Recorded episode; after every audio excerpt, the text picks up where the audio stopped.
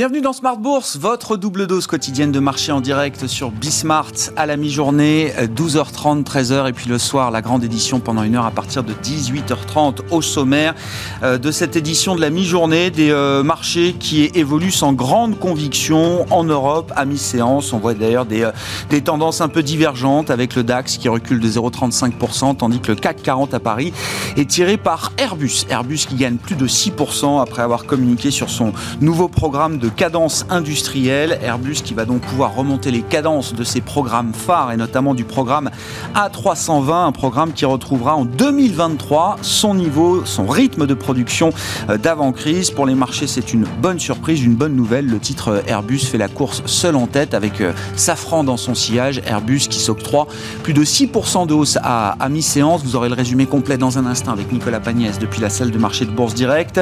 On notera également hors CAC 40 le titre Solution 30 qui poursuit son rebond. Les euh, rachats des positions euh, vendeuses à découvert se poursuivent aujourd'hui encore. On est à nouveau sur un rebond de plus de 20% pour le titre Solution 30 qui s'est effondré de 70%, il faut le dire, en début de semaine. Hein. Donc on est encore très en deçà des niveaux qui euh, prévalaient avant l'effondrement du titre. On était autour de 10 euros, on est à 4 euros aujourd'hui pour le titre Solution 30. On en parlera dans un instant, enfin dans quelques minutes avec Franklin Pichard, DG de Kipling Finance qui sera avec nous en plateau. Et puis on attend des statistiques américaines alors cet après-midi, le chiffre révisé du PIB pour le premier trimestre, le marché n'attend pas de grands changements par rapport à la première estimation, à autour de 6,5% de croissance euh, en rythme trimestriel annualisé. On aura les inscriptions hebdomadaires au chômage, hein, l'emploi qui est un, focus important aujourd'hui pour les investisseurs et pour la Fed, et puis surtout demain, des statistiques qui permettront d'y voir un peu plus clair sur le, rythme de consommation des, ménages, euh, leur taux d'épargne également, puisqu'on aura à la fois les dépenses et les revenus des ménages pour euh, le mois d'avril. Et puis euh, un indicateur d'inflation important, euh, très important même, puisqu'il s'agit de l'indicateur privilégié par la Réserve fédérale américaine pour mesurer la tension sur les prix finaux aux États-Unis avec l'indice PCE, l'indice des prix des dépenses de consommation.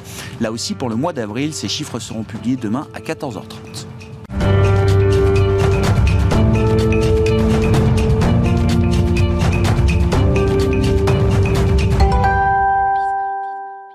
Marchés européens qui euh, tiennent plutôt bien à mi-séance et notamment à Paris pour le CAC 40 grâce à Airbus. Le résumé, c'est avec Nicolas Pagnès depuis la salle de marché de Bourse Directe.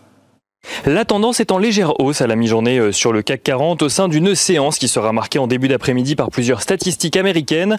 Dès 14h30, en effet, euh, sera publiée l'estimation euh, de croissance du PIB américain au premier trimestre. Un PIB attendu en progression de 6,5% selon le consensus.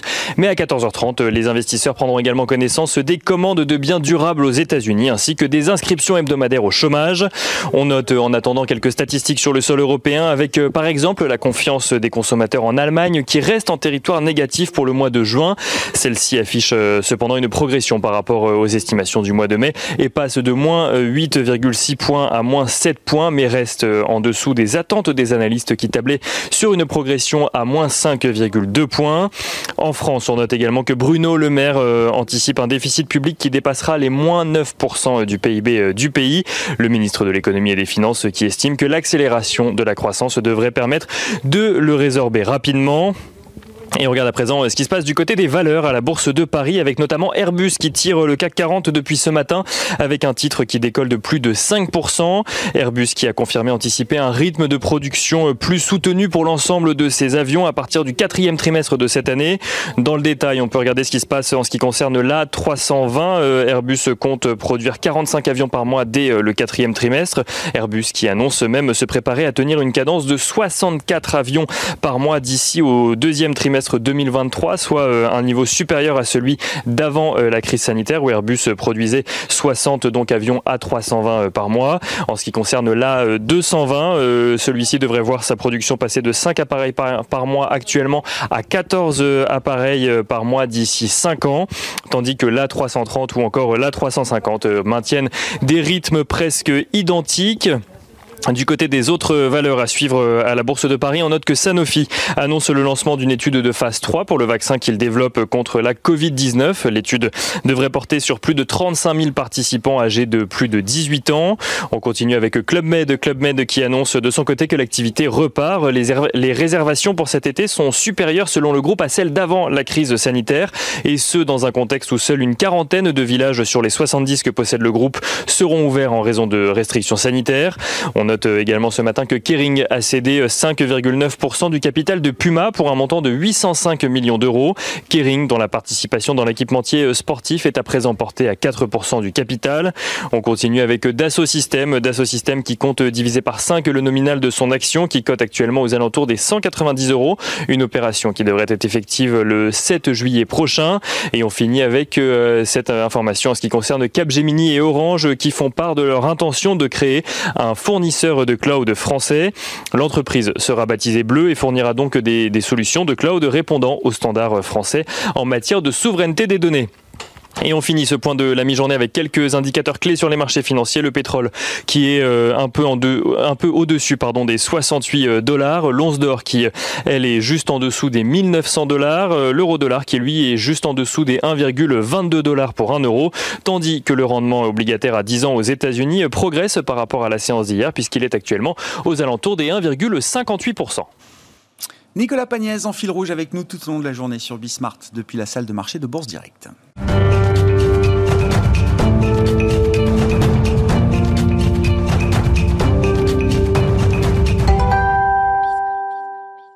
Les enjeux américains, on en parle chaque jeudi à la mi-journée dans Smart Bourse avec Thomas Kosterg avec nous par téléphone depuis Genève, économiste senior en charge de suivre les États-Unis chez Pictet Wealth Management. Bonjour et bienvenue Thomas. Bonjour Grégoire. Merci beaucoup d'être euh, d'être avec nous. Il y a quelques semaines, quelques mois à peine, le marché n'avait qu'un mot à la bouche, le mot de tapering. La Fed se prépare à réduire progressivement, graduellement le rythme de ses achats mensuels à 120 milliards de dollars par mois aujourd'hui. Plus on se rapproche de la réunion de la Réserve fédérale américaine du mois de juin, ce sera les 15 et 16 juin prochains, plus les taux semblent rebaisser, euh, Thomas. On est retombé à 1,55 hier sur le 10 ans américain. Comment est-ce qu'on explique cette situation qui peut paraître un peu paradoxale? Oui, tout à fait. Hein. Donc, je pense qu'il y, a deux explications. Alors, il y a une explication euh, qui est que la, réserve fédérale est tellement crédible et elle a réussi à séparer tellement bien euh, d'une part la, la, la, réduction des achats d'actifs, mais tout en restant euh, euh, très accommodante pour la hausse des taux qu'elle ne voit pas avant plusieurs années. Hein, et donc cette crédibilité fait que le marché obligataire ne, ne dérape pas. Une deuxième deuxième ligne un peu plus critique, peut-être, c'est juste de dire que le marché obligataire s'est endormi au volant euh, et en effet euh, peut et, arrive de se réveiller un peu plus tard quand ces signaux seront un peu plus concrets, mais en effet, ils se concrétisent. Hein. Oui, alors c'est ça la question. C'est euh, on pensait il y a encore quelques semaines que la réunion du mois de juin serait une réunion live, euh, un meeting euh, peut-être un peu chaud en matière de, de décision et de, de discussion de politique monétaire au sein de la, de la Fed finalement, ça semble, être un, rendez-vous que le, marché attend sans, grands enjeux. Qu'est-ce qu'on peut dire à ce sujet, euh, Thomas? Parce que euh, le, boom économique, il est quand même bien là aux États-Unis euh, aujourd'hui. Hein. Tout à fait, le boom économique est là. autre point important sur le front de la vaccination, qui, est un facteur hein, très important pour le, taper, même si la Fed ne l'a jamais mentionné officiellement comme ça, mais ça, reste hein, le, la réduction des achats actifs reste très liée euh, à, la situation euh, sanitaire. Or, on voit qu'aux États-Unis, bah, les cas sont plus bas depuis juin l'an dernier. Enfin bref, on a très, les, cas sont très faibles maintenant aux États-Unis, et surtout, on a quasiment une majorité de la population qui est, complètement vaccinée. Donc, la vaccination a été très, efficace. Euh, alors, c'est vrai que la, la, Fed est ralentie un peu dans son entrain quelque peu par les chiffres de l'emploi du mois dernier, qui étaient un peu moins bons, qui étaient bien moins bons qu'attendus. Mais on sait qu'il y a des problèmes structurels et des problèmes aussi euh, bon liés par exemple aux, aides gouvernementales euh, et les allocations de chômage très généreuses. Donc c'est des, phénomènes qui ne sont pas liés à la vigueur de la reprise économique. La vigueur de la reprise économique, elle, reste très forte. Euh, donc voilà, en effet, je pense que tout ça mis bout à bout euh, montre qu'on voilà, on s'approche d'une décision quand même sur les sur la réduction des achats d'actifs surtout que, euh, autre point important, on voit qu'il y a trop de liquidités dans le système euh, monétaire américain et c'est un autre facteur qui fait que la Fed pourrait un peu euh, s'empresser de réduire ses achats d'actifs qui continuent d'alimenter la liquidité dans le marché monétaire. Or, ce marché monétaire est en train de, de, friser la digestion. C'est-à-dire, à quoi on le voit concrètement, Thomas, cet excès de liquidité, enfin une liquidité surexcessive même désormais? Tout à fait. Alors il y a deux, deux choses. Pourquoi cette liquidité surexcessive? D'une part parce que voilà, la Fed continue de racheter à un rythme très important, 120 milliards de dollars euh, par mois. Donc c'est-à-dire que les réserves bancaires augmentent hein, de 120 milliards euh, par mois également. Euh, et deuxième chose, la, la, le Trésor américain, hein, donc le ministère des Finances, a décidé de réduire son compte en banque à la Fed. Euh, et ça, pourquoi? Parce qu'en fait, l'an dernier, la, le, le, Trésor a, a, a surémis de la dette, hein, donc a eu plus de dette que nécessaire, et donc l'argent a été parqué à la réserve fédérale. Euh, et là, en fait, le, le, le, gouvernement est en train donc de, de, de, diminuer son compte en banque à la, à la Fed. Et donc ça aussi, ça, se, ça amène à des réserves bancaires euh, supplémentaires. Euh, donc, on a un marché monétaire qui est euh, concrètement là, la baignoire est en train de, de, de déborder. Euh, par exemple, là, je peux vous donner un, un signe. sur les bons au trésor à un an américain, on est à 0,03% maintenant, hein, puisque euh, les marchés monétaires euh, cherchent euh, coûte que coûte du papier, on n'en trouve plus, surtout du papier à court terme. Donc 0,03%, c'est le plus bas depuis ever, hein, de, de, de, depuis depuis jamais. Hein, on voit bien qu'il y a il y a même un risque hein, que le marché monétaire en aille sur des taux négatifs, juste parce que euh, le, le, le, marché demande du papier hein, et il n'en a pas. Et donc, en effet, euh, la question, et aussi ce qui se passe, ben voilà, la, la, liquidité retourne à la Fed, donc il y a un peu un jeu de passe-passe un peu bizarroïde où la Fed euh, euh, donc, ce qu'elle fait hein, quand elle rachète des titres du, du, du trésor, elle, elle, elle, elle, elle met des liquidités et les liquidités lui reviennent parce qu'elles sont remises en pension par les institutions financières. Et en effet, on a une explosion de ces reverse repo, hein, donc la mise en pension euh, du, du cash. Pour que les institutions financières reprennent les, les, les, les obligations du, du, trésor. Enfin, c'est un genre un jeu de passe-passe, mais qui est assez fou, mais qui, encore une fois, met en exergue la situation un peu ubuesque, qui fait qu'il y a trop de liquidités dans le marché. Et en effet, ça pourrait aussi euh, inciter la Fed à, à, accélérer ses plans sur, le, sur la réduction des achats actifs, puisqu'il y a, y, y a vraiment trop de liquidités là, dans le marché. Bon, on verra quels sont les signaux envoyés par la Fed les, les 15 et 16 juin prochains, sachant que d'ici là, il y aura eu quelques statistiques importantes. Hein. Je citais le, le corps PCE demain, la mesure d'inflation privilégiée par la Fed hein, pour mesurer la, la tension sur les prix euh, finaux et sur les, les prix des dépenses de consommation des ménages américains. Puis on aura également un, un nouveau rapport sur l'emploi pour le, le mois de mai qui euh, sera publié donc avant cette réunion des 15 et 16 juin pour la, la réserve fédérale euh, américaine. Sur le plan des infrastructures, euh, Thomas, euh, y a, bon, j'ai pas vu une nouvelle particulière, si ce n'est qu'il y a toujours quand même une négociation bipartisane entre les républicains et les démocrates du Congrès, avec bien sûr la Maison Blanche au milieu de tout ça. où est-ce qu'on en est de ces discussions L'annonce, l'annonce avait provoqué évidemment beaucoup de beaucoup d'intérêt de la part des investisseurs. Est-ce que les discussions se, se déroulent comme prévu? Est-ce qu'il faut s'attendre à un calendrier euh, décalé, prolongé, pour pouvoir euh, concrètement faire passer une loi sur les infrastructures aux, États-Unis? On avait l'idée que ça pourrait être quelque chose euh, euh, prévu courant juin ou juillet. Est-ce qu'il faut déjà se décaler un petit peu ce calendrier? Ah non, juin, juillet, c'est sûr que c'était, c'était, c'est pas possible. Mm. Là, on est plutôt sur du septembre-octobre. Hein. Euh, là, on est encore dans la phase consultative où, euh, enfin, typiquement, hein, ce qu'on dit en américain, c'est du horse trading, hein, c'est du, du, marchandage de tapis. Euh, le plan Biden pour les sur les infrastructures, hein, donc c'est 2300 milliards de dollars. Biden a indiqué qu'il était prêt à baisser ce, cette enveloppe à 1700 milliards. Les républicains eux-mêmes avaient proposé au début euh, autour de 500 milliards de dollars et ils ont augmenté l'enveloppe. Euh, la question, c'est est-ce qu'on va réussir à se retrouver au milieu? Mais là où le bas blesse, euh, c'est euh, le problème du financement de tout ça. Hein. Je, je, rappelle que Biden veut en partie faire financer ça par des augmentations d'impôts euh, et c'est un non catégorique de la part des, des républicains. Donc, je pense que à, quoi il faut s'attendre dans les prochains mois, euh, con concrètement, euh, un peu plus de négociations, mais ça va mettre du temps à déboucher. Euh, et, et, deuxièmement, en effet, les plans de Joe Biden, les plans euh, assez gigantesques hein, de Joe Biden risquent d'être très dilués au Congrès. Et ils risquent d'être dilués au Congrès d'autant plus, paradoxalement, que la reprise est forte, puisque plus la reprise est forte, moins il y a d'urgence au Congrès euh, de rajouter du, du, stimulus budgétaire. Et je rappelle qu'un autre euh, axe important au Congrès, hein, une attaque d'ailleurs de, de, des républicains, c'est le, le, sujet de l'inflation. Or, on va être cet été en plein dans le pic de l'inflation aux États-Unis, euh, et cette inflation qui, est, qui, qui, mène à toutes sortes de craintes, et donc qui fait aussi que les, républicains, mais aussi certains démocrates d'ailleurs, sont un peu réticents à rajouter du stimulus budgétaire au stimulus budgétaire déjà existant qui est déjà massif.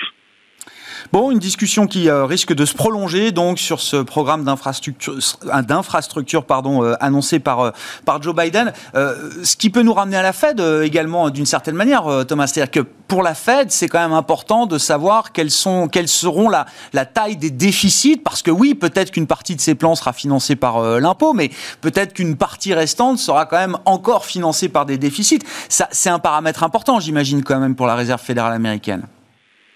Tout à fait. Alors, juste sur le financement des plans d'infrastructure, il y a aussi une question symbolique hein, de, des hausses d'impôts qui sont plus une question de symbole politique plutôt, plutôt qu'une question comptable. On a bien compris hein, avec euh, sous Trump, mais aussi sous, sous, Biden, que finalement les déficits budgétaires n'étaient plus euh, aussi importants qu'avant, voire même ils passaient complètement au second plan. Hein. Donc euh, globalement, on est dans une nouvelle ère de politique économique où les déficits ne sont plus importants.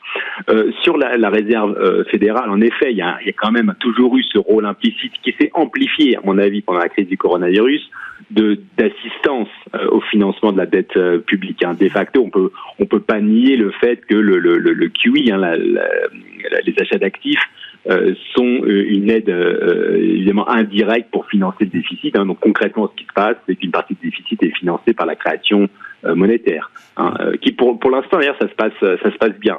mais en effet, la question quand même dans le futur, c'est quid euh, si on va dans un, une, une, création monétaire perpétuelle pour financer euh, ad vitam aeternam le, le, le déficit, c'est la, la, la, vraie question. Pour l'instant, la confiance dans la monnaie tient, mais ça, ça va être une vraie question, hein, je pense, pour les 5 à 10 prochaines euh, années.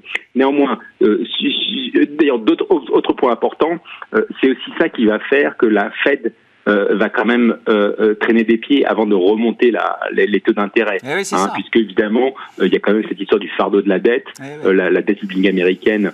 alors ça dépend des, des, des, mesures, si on dit dette nette ou dette brute, mais en dette brute on est à 130% du, du PIB à peu près d'après les chiffres de, de, de, de, de la de BIS, de la Banque des règlements internationaux.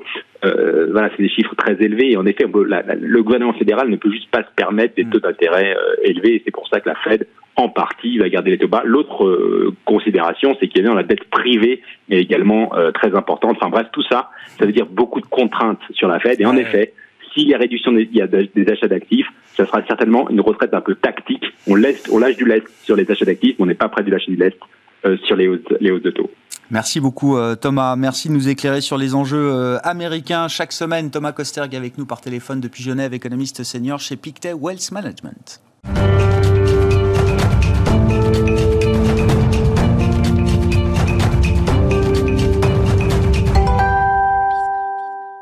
Et Franklin Pichard qui est à mes côtés en plateau à présent pour euh, évoquer les enjeux boursiers du moment. Bonjour Franklin. Bonjour. Merci d'être là, directeur général de Kipling Finance. Pour un, mois de mai, alors qui se termine cette semaine, réputé être un mois euh, plus faible que les autres en matière de performance boursière, finalement ça tient bien. Le CAC est à plus de 6420 points au moment où on se parle.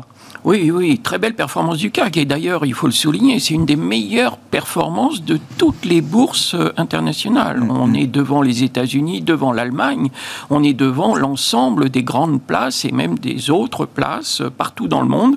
Donc un petit cocorico au passage, mais c'est vrai que du coup, ça complique la tâche.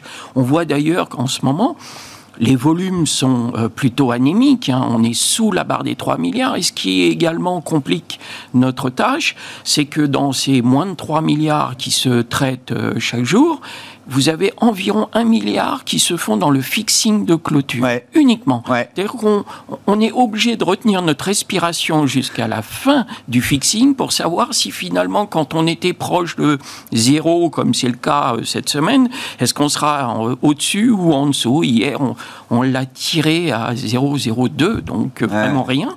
Et euh, ça complique effectivement. Les investisseurs cherchent un petit peu des idées. Hein. On peut être parfois un petit peu perdu on est au plus haut, qu'est-ce qu'on peut attendre de mieux? Et comme vous le soulignez à l'instant, on est en train de, sortir de la saison des publications.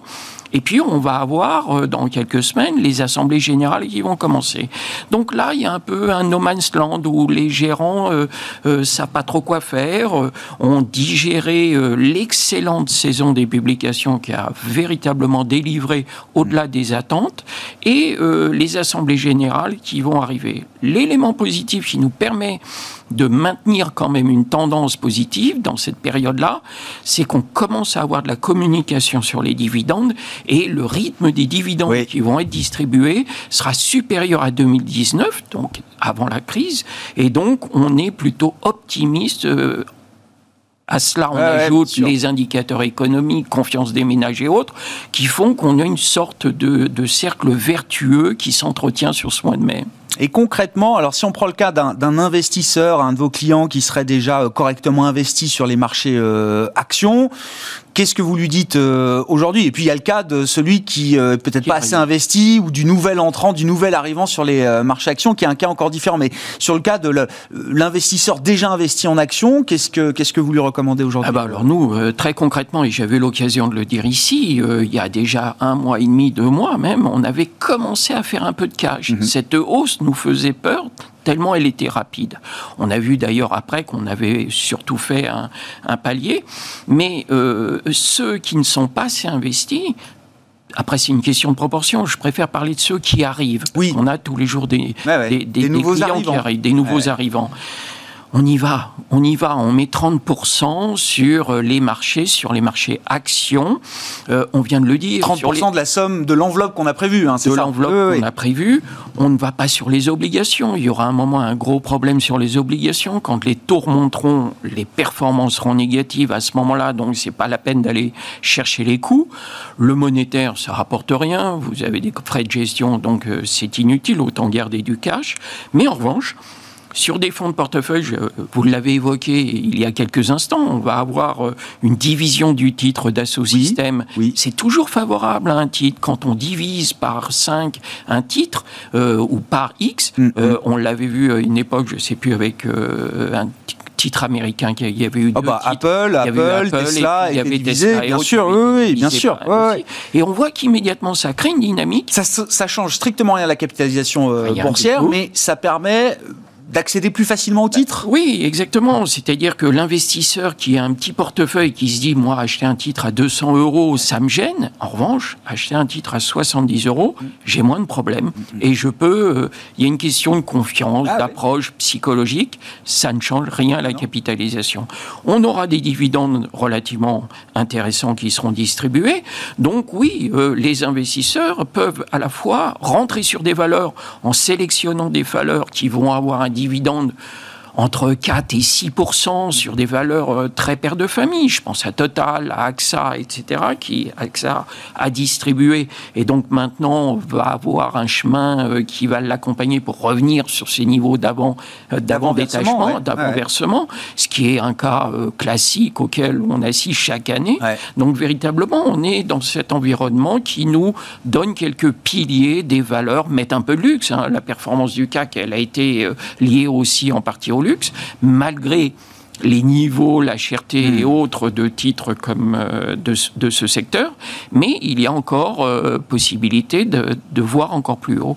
Donc euh, en tout cas, on rentre, on n'attend pas, on voit qu'à chaque fois qu'on a eu des corrections au cours des 2, 3, 4 derniers mois, ce sont des corrections qui durent 24, 48, jamais plus de 72 heures. C'est même pas des opportunités et ça vient euh, les investisseurs. Dit à l'instant, il y a tellement de cash dans ces marchés qu'on peut pas, entre guillemets, mm. baisser dans des euh, proportion trop importante. Et aujourd'hui, euh, c'est ce que Thierry Claudet, notre, notre, analyste, marque le matin euh, euh, dans, dans, son point technique, on a de toute façon des supports qui sont tellement éloignés que de toute façon, on n'a pas de crainte d'un enchaînement d'une baisse qui accompagnerait parce que les automates se déclencheraient.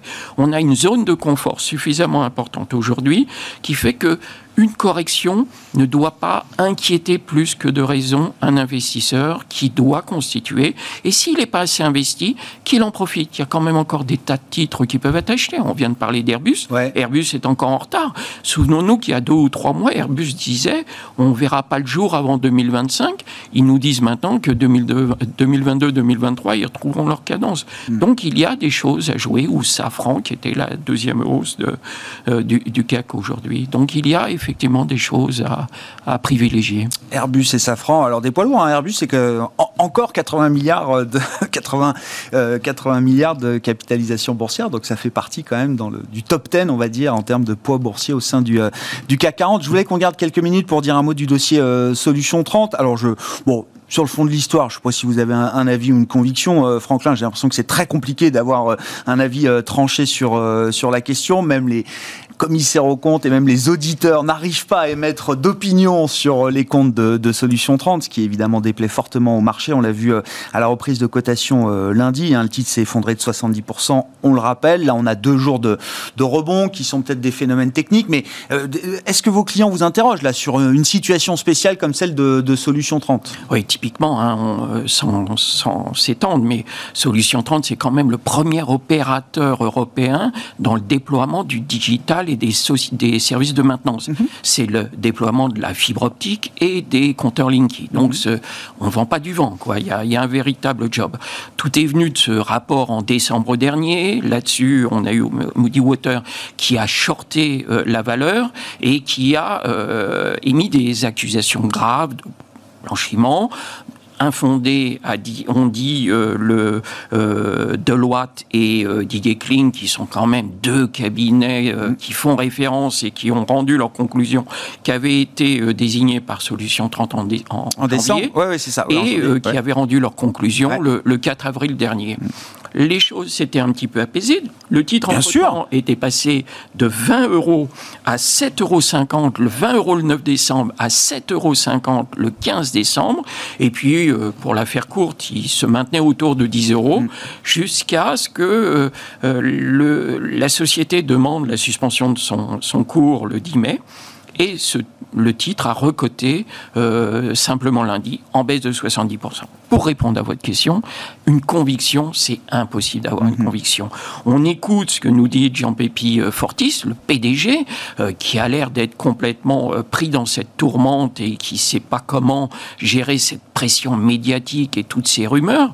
Quand on regarde les... Il demande du temps. Visiblement, ça prendra du temps avant d'avoir des éléments fermes sur lesquels s'appuyer en matière notamment de, de comptabilité de l'entreprise. Exactement. Le 10 mai, il a demandé la suspension parce qu'il arrivait pas à se mettre d'accord avec Ernst Young, qui est son expert comptable et qui refusait de certifier, non pas parce qu'ils refusent de les certifier plus exactement, mais ils n'ont pas d'avis. Ils ont demandé des documents que Solution 30 n'arrive pas à obtenir de, de, de, son client ou prestat.